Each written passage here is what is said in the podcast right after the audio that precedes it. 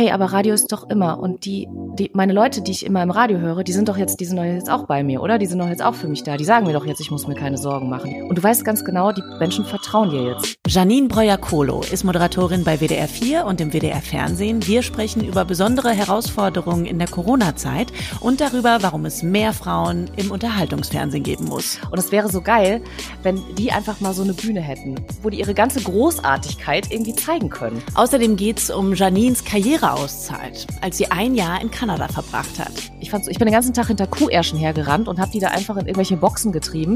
Ich bin da einfach richtig viel den ganzen Tag durch den Matsch gerannt und fand's geil. Und wir reden über unsere Anfänge als Praktikantin und warum ich äh, nach Reeperbahn riechend Guido Westerwelle interviewt habe. Muss man dann auch erstmal durchziehen. Die Medienmacherin im Gespräch mit Freddy Schürheck. Hallo alle, heute eine Folge mit einer wirklich sehr fantastischen Frau, die ich das erste Mal gesehen habe, als sie auf einem riesigen Plakat von Radio Köln direkt in der U-Bahn-Station unter dem 1 Live-Haus hing und ich mir dachte, wow, Megafrau. Ähm, das letzte Mal habe ich sie gesehen, als sie als Fuchs verkleidet auf der WDR-Tribüne stand an Karneval. Janine Breuer-Kolo, meine siebte Gästin. Hallo. Hallo Freddy. Du bist ja tatsächlich auch meine erste Gästin mit Wein. Haben wir gerade uns so drauf committed. Äh, bei mir ist es jetzt ein Weißwein, der vor mir steht. Äh, was steht bei dir auf dem Tisch? Natürlich ein Rotwein. Und ich, die erste mit Wein zu sein, finde ich fein. Also um jetzt mal. Aber ähm, ich möchte bitte nicht nachher die einzige Betrunkene gewesen sein, okay? Das fände ich ähm, dann, glaube ich. Nee, nein. nein. Okay, gut. Also in diesem Sinne stoßen wir doch an, Janine, auf diese Folge des Podcasts. Prost. Prost, Freddy. Sag mal, was wärst du eigentlich geworden, wenn du nicht Medienmacherin geworden wärst? Ich weiß nicht. Also ich habe tatsächlich, ähm, wollte ich mal Polizistin werden also das auch äh, ganz äh, ernsthaft eine Zeit lang. Aber dann kam so relativ schnell, ich wollte Carla Kolumna sein eigentlich. Also ich wollte wirklich so rasende Reporterin sein. Ähm, dass ich dann Moderatorin geworden bin, das äh, hat sich ehrlich gesagt so ergeben. Das war gar nicht so, ähm, ich hatte das nicht so auf dem Zettel. Also es war nicht so, dass ich gedacht habe, oh, ich will im Studio stehen und ähm, da Knöpfe drücken und ähm, vielleicht dann nachher ne, im Fernsehstudio dann irgendwie keine Ahnung, geschminkt werden, tolle Klamotten. Also so, das war es bei mir nie, sondern ich habe wirklich immer so gedacht, ich habe immer so so Benjamin Blümchen, Bibi Blocksberg, äh, Carla Kolumna fand ich immer toll, fand ich immer super. Carla Kolumna finde ich ja tatsächlich sehr süß, weil ich glaube, das ist äh, was, was viele von uns äh, Mädels früher so ein klein bisschen als Vorbild hatten. Und es ist ja witzig, was so eine Kassette mit einem machen kann. Und vor allen Dingen auch, dass wir gesagt haben, nein, wir wollen nicht irgendwie Zirkusdirektor werden oder wie Bibi und Tina auf dem Pferdehof leben, sondern nein, wir wollen die Carla Kolumna. Sein. Ich hätte aber auch als Carla Kolumna hätte ich durchaus auch gerne auf dem Pferdehof gelebt. Also was heißt hätte gerne? Also man kann ja noch, man ist ja, also, ne? Eben. Du, vielleicht machen wir nochmal irgendwie Karriere ganz neu, wenn wir irgendwie rausgef rausgeflogen werden quasi, weil wir keine Grammatik können. Dann starten wir nochmal ganz neu durch. Wegen Wein im Podcast rausgeflogen, genau, ja. Ich habe mir gerade mal, bevor wir uns jetzt hier zusammenschalten, ein bisschen was aufgeschrieben, was wir beide so gemeinsam haben und aufgeschrieben, was wir nicht gemeinsam haben. Also alles Dinge, worüber wir reden können. Und das Erstaunliche ist, die Gemeinsamkeitsliste ist, ich würde sagen, fünfmal so lang wie die Nicht-Gemeinsamkeitsliste. Okay, ich bin gespannt. Ja, wow. Pass auf, es fängt an bei, äh, das fand ich sehr süß, ich habe äh, bei Insta einen Kommentar von dir gesehen, wo du gesagt hast, jetzt kurz vor Corona oder beziehungsweise am Anfang von Corona wurde dir gesagt, ähnlich wie mir auch, von unserem gemeinsamen Arbeitgeber, dem WDR, Mensch, ihr Radiomoderatorin, besorgt euch doch mal Technik, damit ihr notfalls von zu Hause aus senden könnt.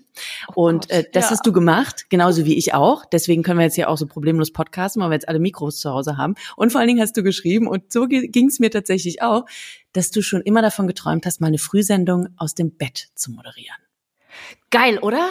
Ja. Nicht nachts um, um zwei oder um drei aufstehen, mit dem Auto ewig durch die, mega. Einfach aus dem Bett, so richtig schön, wie man das so denkt dann morgens, so einfach noch die Bettdecke nochmal so um sich yeah. ziehen, so eine, so eine dampfende Kaffeetasse in der Hand und dann einfach von da Radio machen und sagen, so Leute.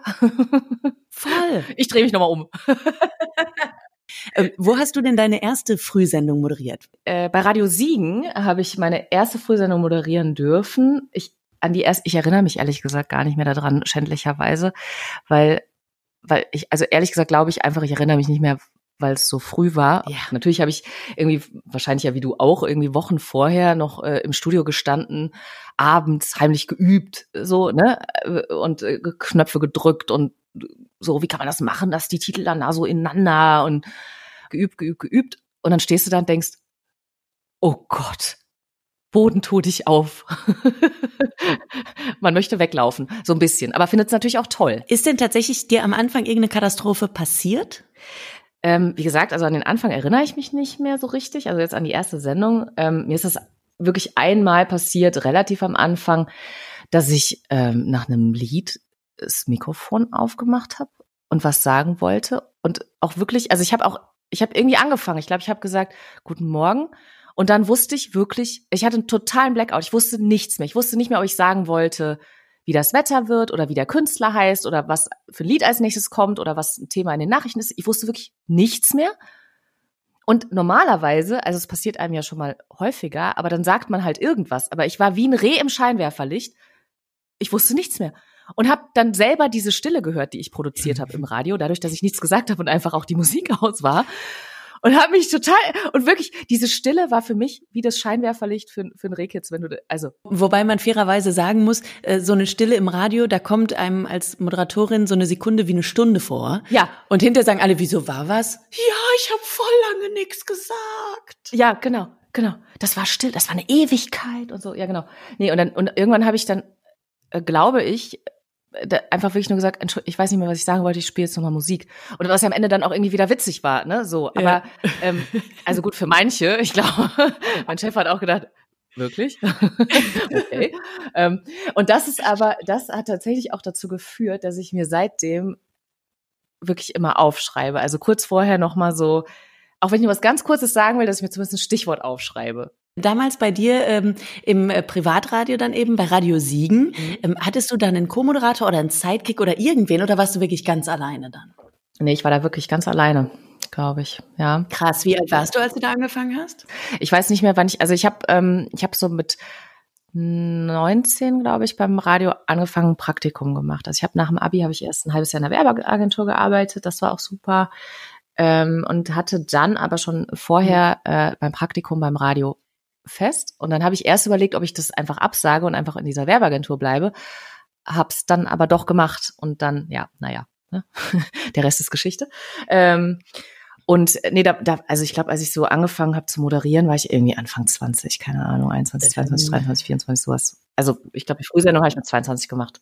Du sag mal jetzt ähm, nochmal zur Corona Situation zurück. Wir haben das jetzt eben so, so lustig gesagt, äh, dann kriegst du irgendwie die Nachricht von wegen Mensch, rüstet mal zu Hause auf, dass du notfalls auch äh, irgendwie von zu Hause aus senden könntest.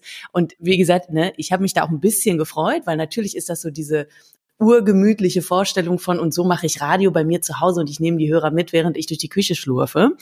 Gleichzeitig muss ich dir aber auch ganz ehrlich sagen, als diese Nachricht kam und wir diese Ansagen bekommen haben von es könnte sein, dass wir hier auch ein bisschen was dicht machen müssen. Wegen Corona, wegen Quarantäne, wegen warum auch immer.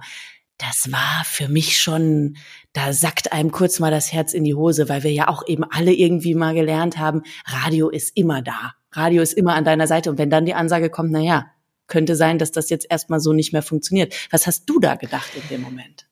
Ich fand das ehrlich gesagt auch alles ziemlich schlimm. Also gerade so am Anfang, als sich so die Nachrichten überschlagen haben. Ähm, weil natürlich, also ich meine, ich habe ja auch so, so Nachrichtenticker natürlich dann auf meinem Handy oder so Push-Nachrichten, ne, wenn irgendwas ist, dann kam da ständig irgendwas. Dann kamen tatsächlich noch ständig Nachrichtenanrufe vom WDR, äh, weil der Krisenstab da getagt hat und äh, ne, sich tausend Sachen irgendwie geändert haben. Dann kam auf einmal irgendwie, hey, ihr braucht alle so einen Wisch, ähm, dass ihr für den WDR arbeitet, dass ihr Journalisten seid und äh, systemrelevant für den Fall, dass eine Ausgangssperre kommt. Und diese ganzen Dinge, so also da, ich, also sage ich dir ganz ehrlich, ich war am Anfang, ich war fix und fertig am Anfang. Ich fand das so schlimm und ich hatte richtig Angst auch. Also tatsächlich, dass ich so gedacht habe, was passiert denn hier gerade? So, ne, wo man das noch gar nicht so absehen konnte. Gleichzeitig, also es soll jetzt nicht doof klingen, ne, aber, aber so in dem Moment wirst du dir halt auch bewusst, was du für eine Aufgabe hast. Das, genau was du gerade gesagt hast, die Menschen denken, hey, aber Radio ist doch immer und die die, meine Leute, die ich immer im Radio höre, die sind doch jetzt, die sind doch jetzt auch bei mir, oder? Die sind doch jetzt auch für mich da. Die sagen mir doch jetzt, ich muss mir keine Sorgen machen. Die sagen mir doch jetzt, ich muss, äh, weiß ich nicht, oder soll das und das nicht oder das und das ist jetzt gut oder so. Ähm, und du weißt ganz genau, die Menschen vertrauen dir jetzt gerade und du musst jetzt dich mal kurz irgendwie schütteln und dich mal kurz gerade machen und ähm, vielleicht einfach auch mal kurz runterschlucken, dass du ein Kloß im Hals hast oder dass du selber irgendwie Angst hast, nicht genau weißt, was jetzt geht oder was jetzt gerade passiert. Und ähm, du musst jetzt einfach mal gerade schlicht die Infos sortieren und dann sagen, so Leute, wir gucken jetzt erstmal. Also, das und das und das ist jetzt Phase, so und so. Das ist jetzt äh, für uns alle doof und schlimm und eine turbulente Zeit oder eine etwas unsichere Zeit. Die stehen wir aber jetzt zusammen durch und wir sind jetzt da und wir machen das. Wir sortieren das jetzt mal für euch. So, ähm, das dann irgendwie so Clip zu kriegen, ne? Und, und selber so das, das eigene Unbehagen über alles das, was da passiert ist, so einmal abzuschütteln. Ähm, ja, das war mir, am Anfang ist mir es auch nicht ganz so leicht gefallen immer. Und trotzdem hatte ich so ein paar Tage, wo ich dann abends nach Hause gegangen bin und auf dem Nachhauseweg erst verstanden habe, was wir eigentlich den ganzen Tag über verkündet haben, quasi. Was jetzt wieder alles gestrichen wird für die Zukunft, wen es jetzt wieder trifft. Mhm. Und da ist, muss ich dir ganz ehrlich sagen, auch so auf Nachhauseweg die ein oder andere Träne mal vergossen worden. Ich habe dann schon dachte, ich super so, viel oh, geheult in der Zeit. Ja, genau. Ich habe total mir kam mir ist das ging das ganz oft so, weil man auch gar nicht wusste, wir wussten ja selber nicht, was passiert und das war manchmal auch so, dass wirklich, dass ich so dass ich auch so gedacht habe, oh nee, jetzt heul ich halt doch. Und was ich was ich tatsächlich, was ich ganz ganz schön fand, ähm, was wir echt beim Radio und beim Fernsehen auch gemerkt haben, also du ja sicherlich auch, irgendwie dass einfach die Menschen so die waren auch ganz dankbar so dass, also die haben sich so ganz viel mehr, die haben angerufen in der Sendung, die haben viel mehr Mails geschrieben, die haben sich ganz anders beteiligt. Also nicht nur so irgendwie, was ja sonst ganz oft kommt, so, äh, ich finde aber das Lied doof oder ich mag den Künstler nicht oder irgendwie so, sondern ganz, dass die ganz viel erzählt haben, dass die wirklich sich mitteilen wollten, dass die ähm, mehr Feedback gegeben haben zu Sachen, dass die tolle Ideen geschickt haben, wie sie jetzt mit der Krise umgehen oder wer sich in der Nachbarschaft da irgendwie besonders engagiert und irgendwie tolle Dinge auf die Beine stellt und so. Also das war so eine ganz ähm, das war ganz schön, also weil da so eine wahnsinnig gute Energie geflossen ist, die man so richtig gemerkt hat an ganz vielen Stellen, fand ich jetzt zwischen zwischen den Menschen, die die Sendung gucken oder hören und uns und so online und überhaupt und also über das war toll. Das war ich fand es super. Am schönsten fand ich tatsächlich, dass meine Schwester, die sonst ähm, jetzt nicht unbedingt großartig eins live hört und die wohnt auch überhaupt gar nicht mehr im Sektor und so. Und die dann aber nur äh, mir schrieb von wegen, ach Freddy, es ist immer wieder schön, Sonntagmorgens dann doch eben deine gut gelaunte Stimme zu hören. Und das schrieb sie nicht, weil sie meine Schwester ist, sondern dann meinte sie auch nur so von wegen, ne, dass das einfach so, dass, dass du noch da bist, das ist unser, unsere Normalität am Wochenende. Dass du da halt immer noch sitzt. Das ist immer noch normal. Das stimmt. Ja, das stimmt.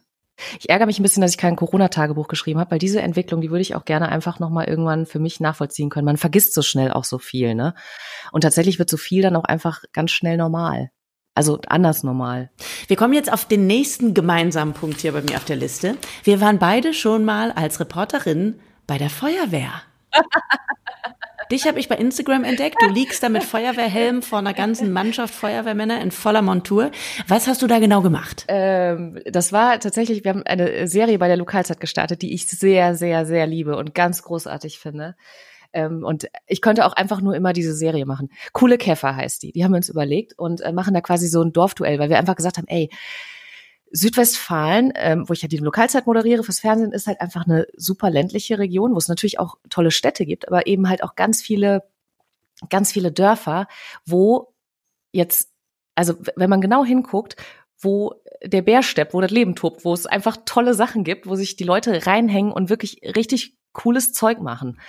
Und wir haben halt gesagt, hey, wir wollen das irgendwie zeigen es kann doch nicht irgendwie sein, dass man immer nur irgendwo hinfährt, wenn es, äh, weiß ich nicht, wenn irgendwas passiert ist, ne, irgendwas Schlimmes, wenn es da eine Schlägerei gab oder wenn einer gerade Weltmeister geworden ist oder so. Wir wollen das Dorfleben zeigen und was das, was da so besonders ist. Naja, so und da war ich halt gerade für eine neue Folge in Affeln im Sauerland.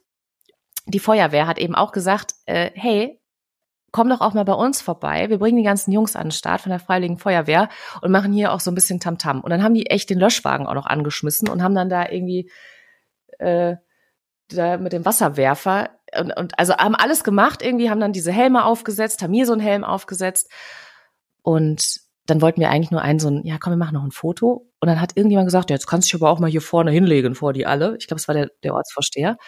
Und dann habe ich gedacht, Ach ja, komm, hätte Carla Kolumna auch gemacht. Und dieses Bild feiere ich total und schicke dir gleich mal bei uns in unserem kleinen iMessage-Chat äh, gleich mal ein Foto auch von mir in ganz ähnlicher Montur. Warte, ich schicke dir das mal kurz.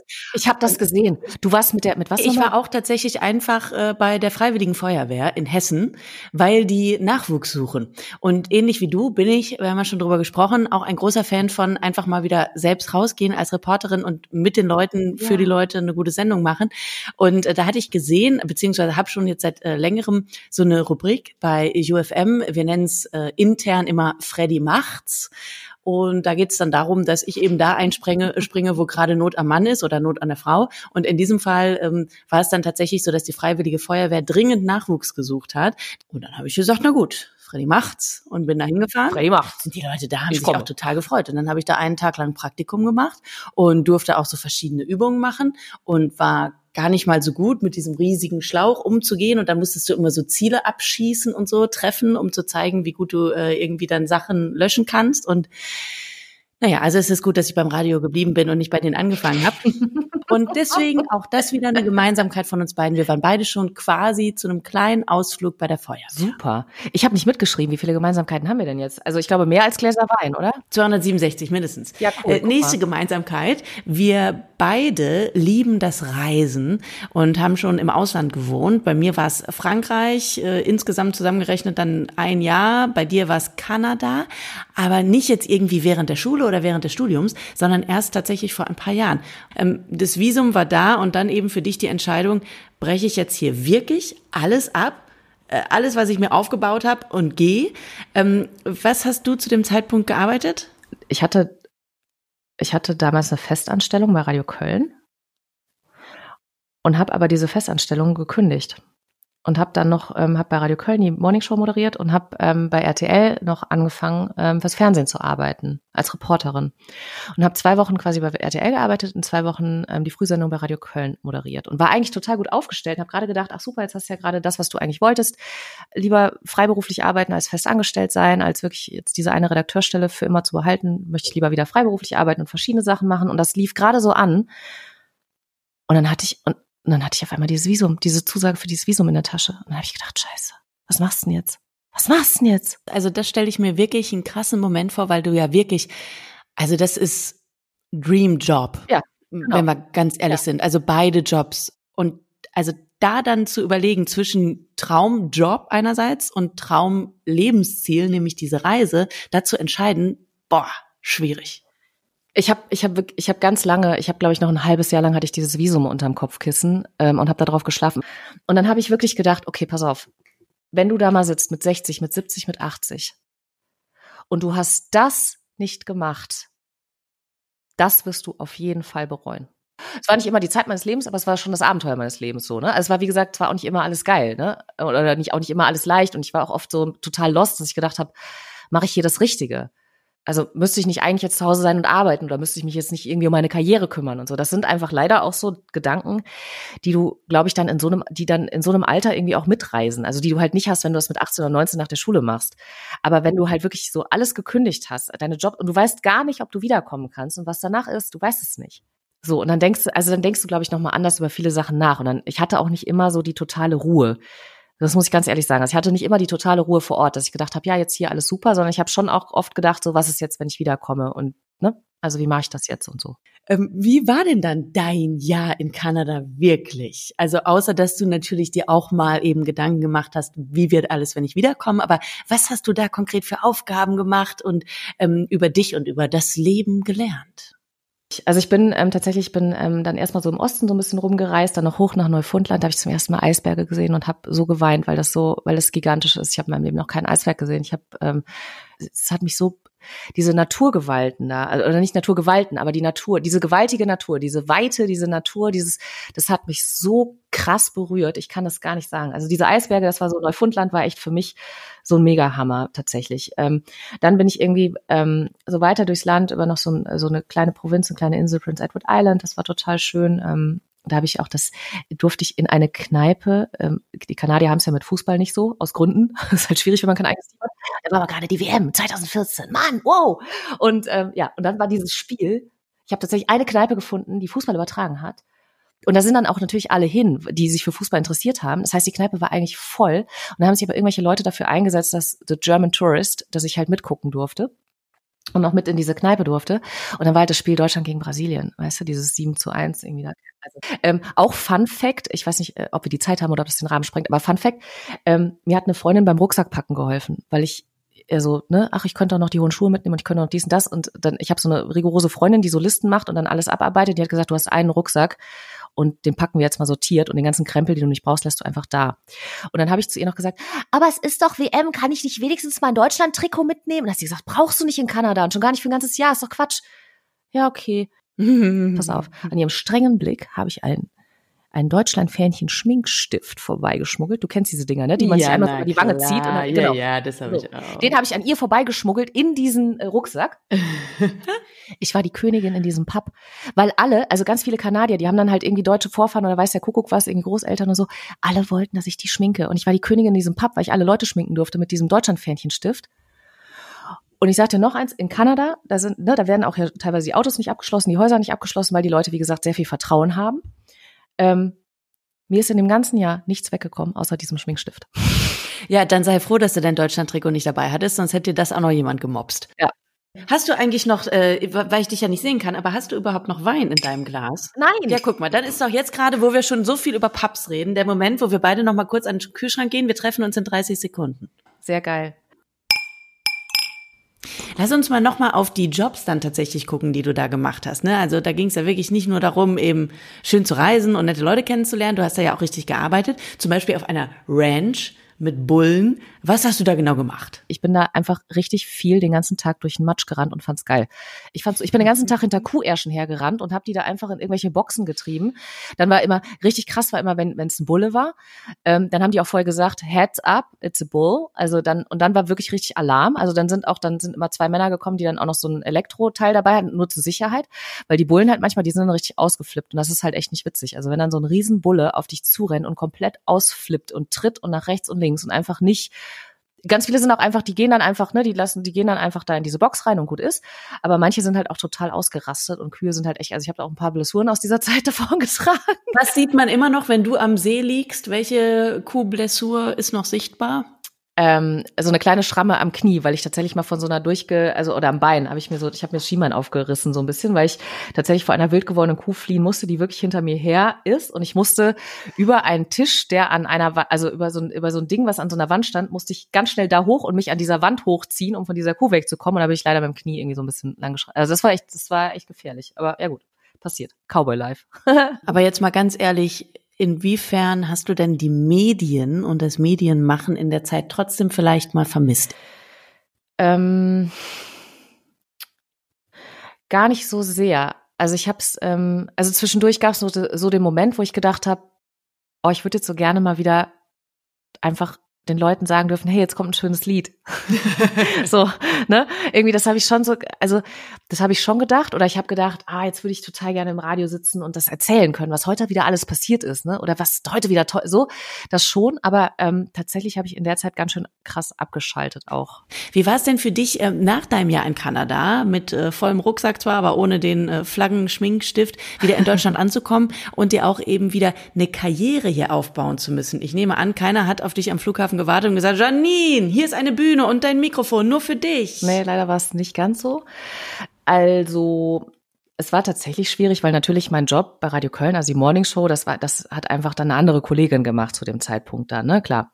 Und ähm, ich wollte das auch gar nicht so zwingend unbedingt wieder machen, so die Frühsendung. Ich wollte, hab schon gedacht, irgendwie, ja, ich würde vielleicht auch gerne weiter oder noch was anderes machen. Mm, habe bei Radio Köln aber erstmal wieder anfangen dürfen, was auch super war, weil das ein ganz, ganz toller Sender ähm, ist mit Frohlegen, befreundete Kollegen. genau, das war bei Radio Köln. Aber was, ähm, was halt dann ähm, passiert ist, ich glaube, da war ich drei oder vier Wochen gerade wieder da, dass meine Mama gestorben. So. Und das war, das war entsetzlich. Also es war eine Vollkatastrophe für mich, weil ich überhaupt noch gar nicht richtig wieder angekommen war. Ich hatte den Mörderkulturschock, als ich zurückgekommen bin ich meine, ich bin aus dem Yukon äh, zurück nach Deutschland gekommen. Ich habe da in einer Schneelandschaft gelebt, wo es nichts gab, außer Schlittenhunde und Bäume und nix. Und dann komme ich wieder nach Downtown Köln-Ehrenfeld. Ich bin verrückt geworden. Mir war das alles zu laut, alles zu voll, viel zu viele Menschen und alle wollten irgendwie was sehen und hören und äh, verabreden. Und ich bin überhaupt nicht klargekommen am Anfang.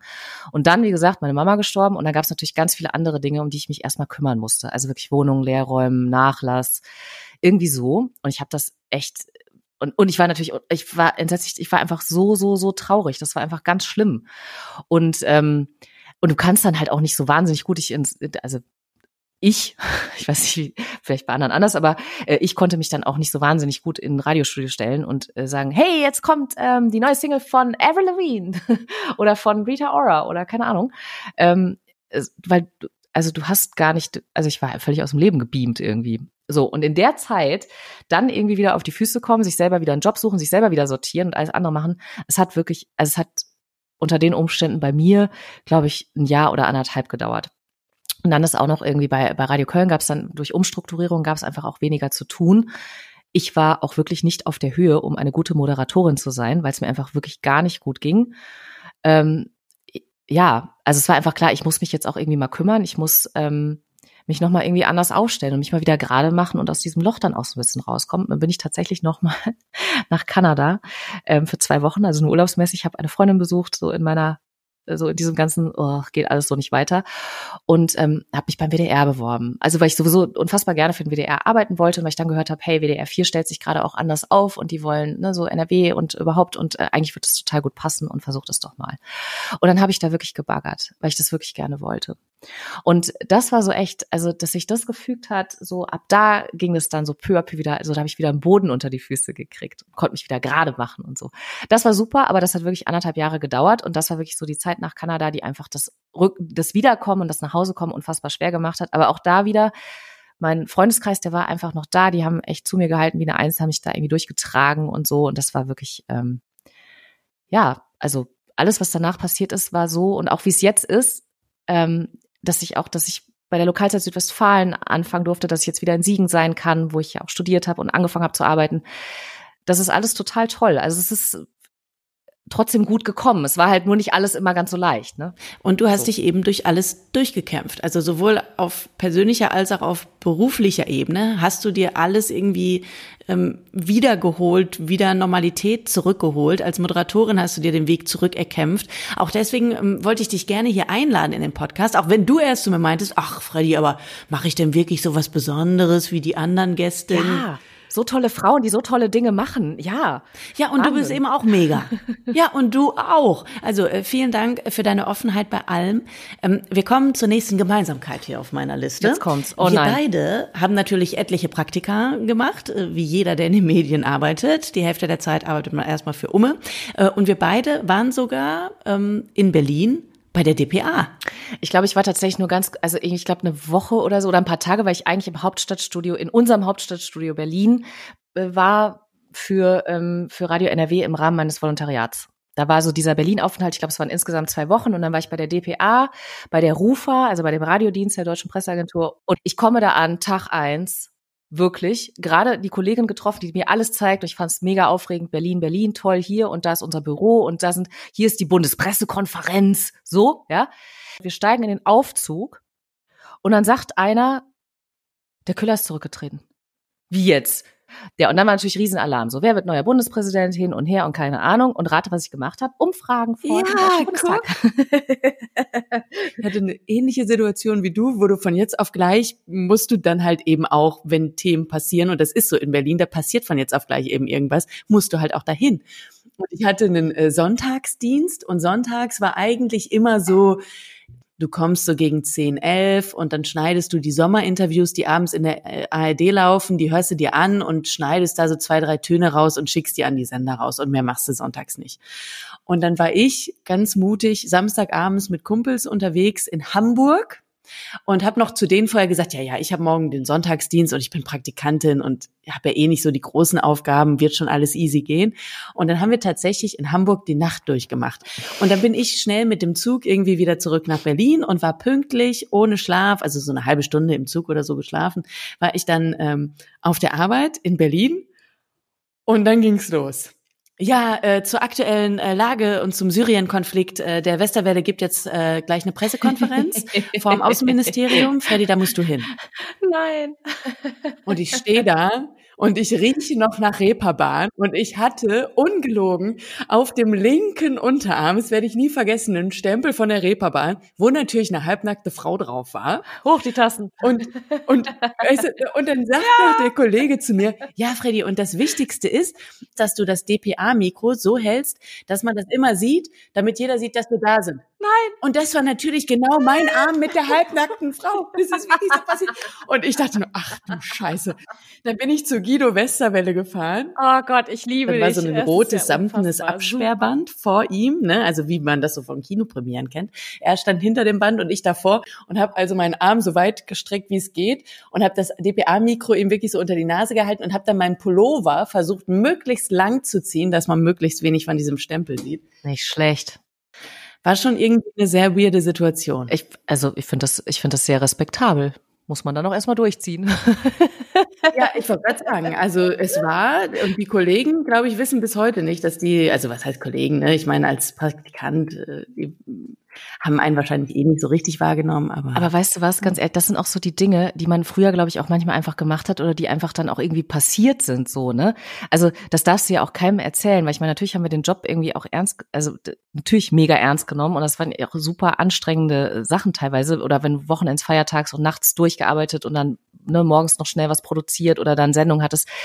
Aber teilweise, wenn du dann wirklich auch mal eine Nacht aus Versehen durchgemacht hast und dann einfach in die Sendung musstest und dich halt einfach dann kurz, spielst halt vielleicht mal drei Lieder am Stück und legst dich einfach mal kurz dahin im Studio auf dem Boden ja. und machst mal so ganz kurz, ich mach mal kurz die Augen zu, kann mal einer gucken, dass die, dass, dass er drei Lieder am Stück, so, also, das hat, also, äh, Klammer auf, Klammer zu, kurzer Exkurs äh, hinter die Kulissen, aber, ähm, also sowas gibt, gibt es tatsächlich manchmal am Anfang wenn man jung ist. Ja, also äh, jetzt sind wir natürlich sehr erwachsen und sehr weise. Jetzt wird eben nur noch im Podcast getrunken. Ich, ich weiß gar nicht, sind, äh, zählen wir Wein jetzt noch in, in Gläsern oder schon in Flaschen? Ich weiß nicht. ja, also das kommt ja jetzt auch darauf an, wie groß die Flasche ist. Äh, ich habe noch nicht gesehen, dass der Rapper Post Malone, der bringt jetzt drei Liter Flaschen Wein raus. Also ich finde, dann sind wir noch bei einer, also noch nicht mal einer halben Flasche, würde ich mal sagen. Du Janine, wir müssen natürlich jetzt noch über eine Meldung reden, ähm, die vor allen Dingen die Medienmacherinnen in den letzten Wochen sehr beschäftigt hat. Und zwar dieses große Interview von unserem ARD-Programmdirektor Volker Harris in der BAMS vor ein paar Wochen. Du hast es wahrscheinlich auch gesehen. Ich, ich habe es tatsächlich äh, mitgekriegt im Nachhinein. Bei Caroline Kebekus in der Show habe ich es gesehen.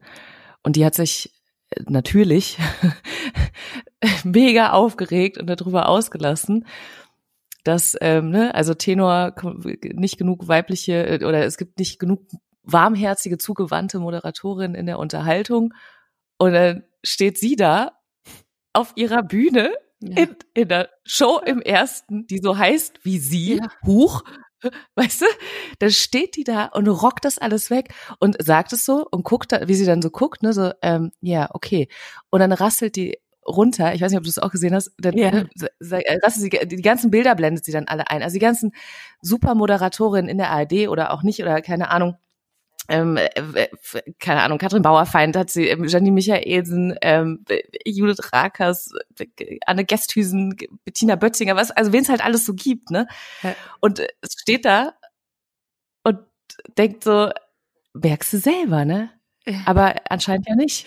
Nee, anscheinend nicht. Also für, für alle, die es vielleicht auch noch nicht ganz äh, auf dem Zettel haben, er hat ja tatsächlich gesagt, eben in diesem Interview, ähm, also dass es in der ARD eben zu wenig Frauen in Unterhaltungsshows gäbe. Das lege ja einfach daran, dass ja nun mal keine Frau irgendwie mithalten könnte mit so einem empathischen Kai Pflaume. Und dann hat er ja auch noch dazu gesagt, von mir, vielleicht fällt mir gerade nur einfach keine ein. Also dann können Sie sich ja gerne bei mir melden. Äh, daraufhin wurden natürlich im Netz einige Listen angefertigt. Ich fand sehr schön, schön die Liste von äh, Eva Schulz ähm, von äh, Deutschland 3000 äh, von Funk, die Moderatorin, die wirklich einen Namen nach dem anderen rausgeballert hat, äh, inklusive auch äh, Janine Michaelsen zum Beispiel, die wiederum selbst dann auch nur getwittert hat, von wegen, falls Sie, Volker Harris, sich schon mal gefragt haben, wie man es wohl schafft, den vielen Frauen in der deutschen Fernsehunterhaltung eine kollektive Ohrfeige zu verpassen. Ja, genau so. Und äh, ich glaube, genauso wie sie es gefühlt hat, haben es auch ganz viele andere ja. gefühlt. Also ich meine, diese Frauen sind ja da mit ihrem fantastischen Talent. Und es wäre doch an seiner auf, also es wäre doch seine Aufgabe jetzt, diese Frauen dann auch auf die Position zu bringen. Ja. Er kann doch jetzt nicht wirklich sagen, Kai Pflaume nichts gegen Kai, ist der einzige empathische Mensch im Fernsehen. Ich finde, man, man darf man darf Kai Pflaume Fan sein. Man darf einen Kai Pflaume Starschnitt über dem Bett haben oder in Kai Pflaume Bettwäsche schlafen von mir aus. Äh, äh, ne? Also darum geht's ja auch gar nicht. Also tatsächlich nur halt, dass es keine Frau gibt, die es macht, heißt nicht, dass es keine Frau gibt, die es kann lustigerweise habe ich mich da gerade mit einem Kollegen drüber unterhalten, dass wir eigentlich fanden, es gibt so viele Menschen oder Kollegen auch, die man eben noch nicht so sieht, aber von denen wir eigentlich finden, müsste man viel mehr sehen. Und die müssten eigentlich mal solche Shows moderieren. Wo man so denkt, ähm, manche sind einfach, die hängen in irgendwelchen Formaten fest und dabei ist es so schade, dabei da können die sich gar nicht so ausleben und gar nicht das alles zeigen, was die alles haben. Und es wäre so geil, wenn die einfach mal so eine Bühne hätten. So eine, so eine Sendung, wo die tolle Dinge machen können, auch tolle Gäste haben und so, aber wo die selber auch einfach viel mehr leuchten können und wo einfach so, wo die ihre ganze Großartigkeit irgendwie zeigen können. Ja, da gibt's einfach, glaube ich, noch, noch viel mehr tolle Frauen. Also noch viel mehr, als es eh schon gibt. Eben, also einfach mal schauen, wen kann man wo noch wie mehr zum, zum Leuchten bringen und vielleicht tatsächlich auch einfach mal bei den anderen Sendern so ein bisschen gucken. Also ich persönlich, ich liebe Marlene Lufen vom Frühstücksfernsehen auf Sat 1. Ähm, die hat auch Stars on Ice moderiert, äh, Promi Big Brother, alles mögliche. Die ist schlau, die ist charmant, die ist schlagfertig. Wäre ich die ARD, ich hätte schon längst versucht, die irgendwie unter Vertrag zu nehmen. Aber was glaubst du, warum tut sich gerade eben das Unterhaltungsprogramm der ARD so schwer mit mit den Frauen und am Ende sitzen da halt dann immer die gleichen Männer, die die immer ähnlichen Shows moderieren. Ich weiß das nicht. Vielleicht sind das tatsächlich noch irgendwie so die, die Sehgewohnheiten oder so, ne? Dass das halt einfach lange Zeit immer so war. Vielleicht ist es das immer noch, was da einfach so drin steckt. Und dieses, ne, also was du ja mal so schön gesagt hast, irgendwie so, Frauen sind halt immer die im Glitzerkleid und mit dem Geldkoffer, ne, so im Fernsehen. Also vielleicht ist es das einfach noch. Was würdest du denn sagen für dich als ähm, Moderatorin im Fernsehen? Gab es da tatsächlich auch mal was, wo du gemerkt hast, okay, an dem Punkt komme ich nicht weiter, weil ich bin eine Frau oder an dem Punkt komme ich nicht weiter, weil ich habe keine Lust, das goldene Glitzerkleid zu tragen? Ähm, bisher tatsächlich nicht. Also ich, ich weiß nicht, ob das an allen Stellen wirklich nie so war oder ob ich das dann vielleicht auch einfach verdränge. nee, aber ähm, tatsächlich habe ich, ähm, also ich habe natürlich Jobs schon mal nicht bekommen und manchmal hat die dann vielleicht auch ein Mann bekommen, äh, manchmal aber auch eine andere Frau. Oder ich habe Jobs bekommen, auf die sich auch Männer beworben haben, die dann die Männer nicht gekriegt haben. Also ich kann das für mich jetzt so, ähm, ehrlich gesagt, nicht konkret an, an irgendwas festmachen. Ich habe da jetzt kein Beispiel, gerade was mich selber betrifft, wo ich das so empfunden hätte, dass irgendwas nicht geklappt hat, weil ich eine Frau bin. Weil du dich eben bisher aber auch einfach noch nicht auf die gleichen Jobs wie Kai Pflaume beworben hast. Vielleicht, ja, das mag sein. Muss man an Verdammt. dieser Stelle auch mal fairerweise sagen. Da liegt der Fehler. Janine, ich freue mich sehr, dass ähm, wir die Zeit hatten für unseren äh, wunderbaren Podcast. Ich, ich, ich weiß nicht, wie viel bei dir von der drei Liter Flasche Wein mittlerweile weg ist, aber bei mir ist es fast alles. In diesem Sinne würde ich sagen, vielen, vielen Dank, dass du unsere Gästin warst. Ich habe mich sehr, sehr gefreut. Ich finde das so großartig, dass du das machst, dass du die Idee hattest zu diesem Podcast, dass du das durchziehst, dass du so viele geile Frauen vorstellst. Also die ich ja jetzt auch schon ähm, gehört habe bei dir und ähm, die ähm, spannend sind, die toll sind und die dadurch halt eben auch einfach sichtbar werden und hörbar werden. Und ähm, Dankeschön, dass ich dabei sein durfte. Echt, danke. Ja, sie werden sichtbar und das ganz ohne Glitzerkleid und Geldkoffer. Yay! Fragen und Anregungen könnt ihr wie immer gerne über Twitter, Facebook oder Insta mir schicken. Das war jetzt die siebte Folge von Die Medienmacherin. Dieses Mal mit Janine Breuer-Kolo, eine Frau zwischen Moderatorin-Karriere, Rotwein und Kuhärschen.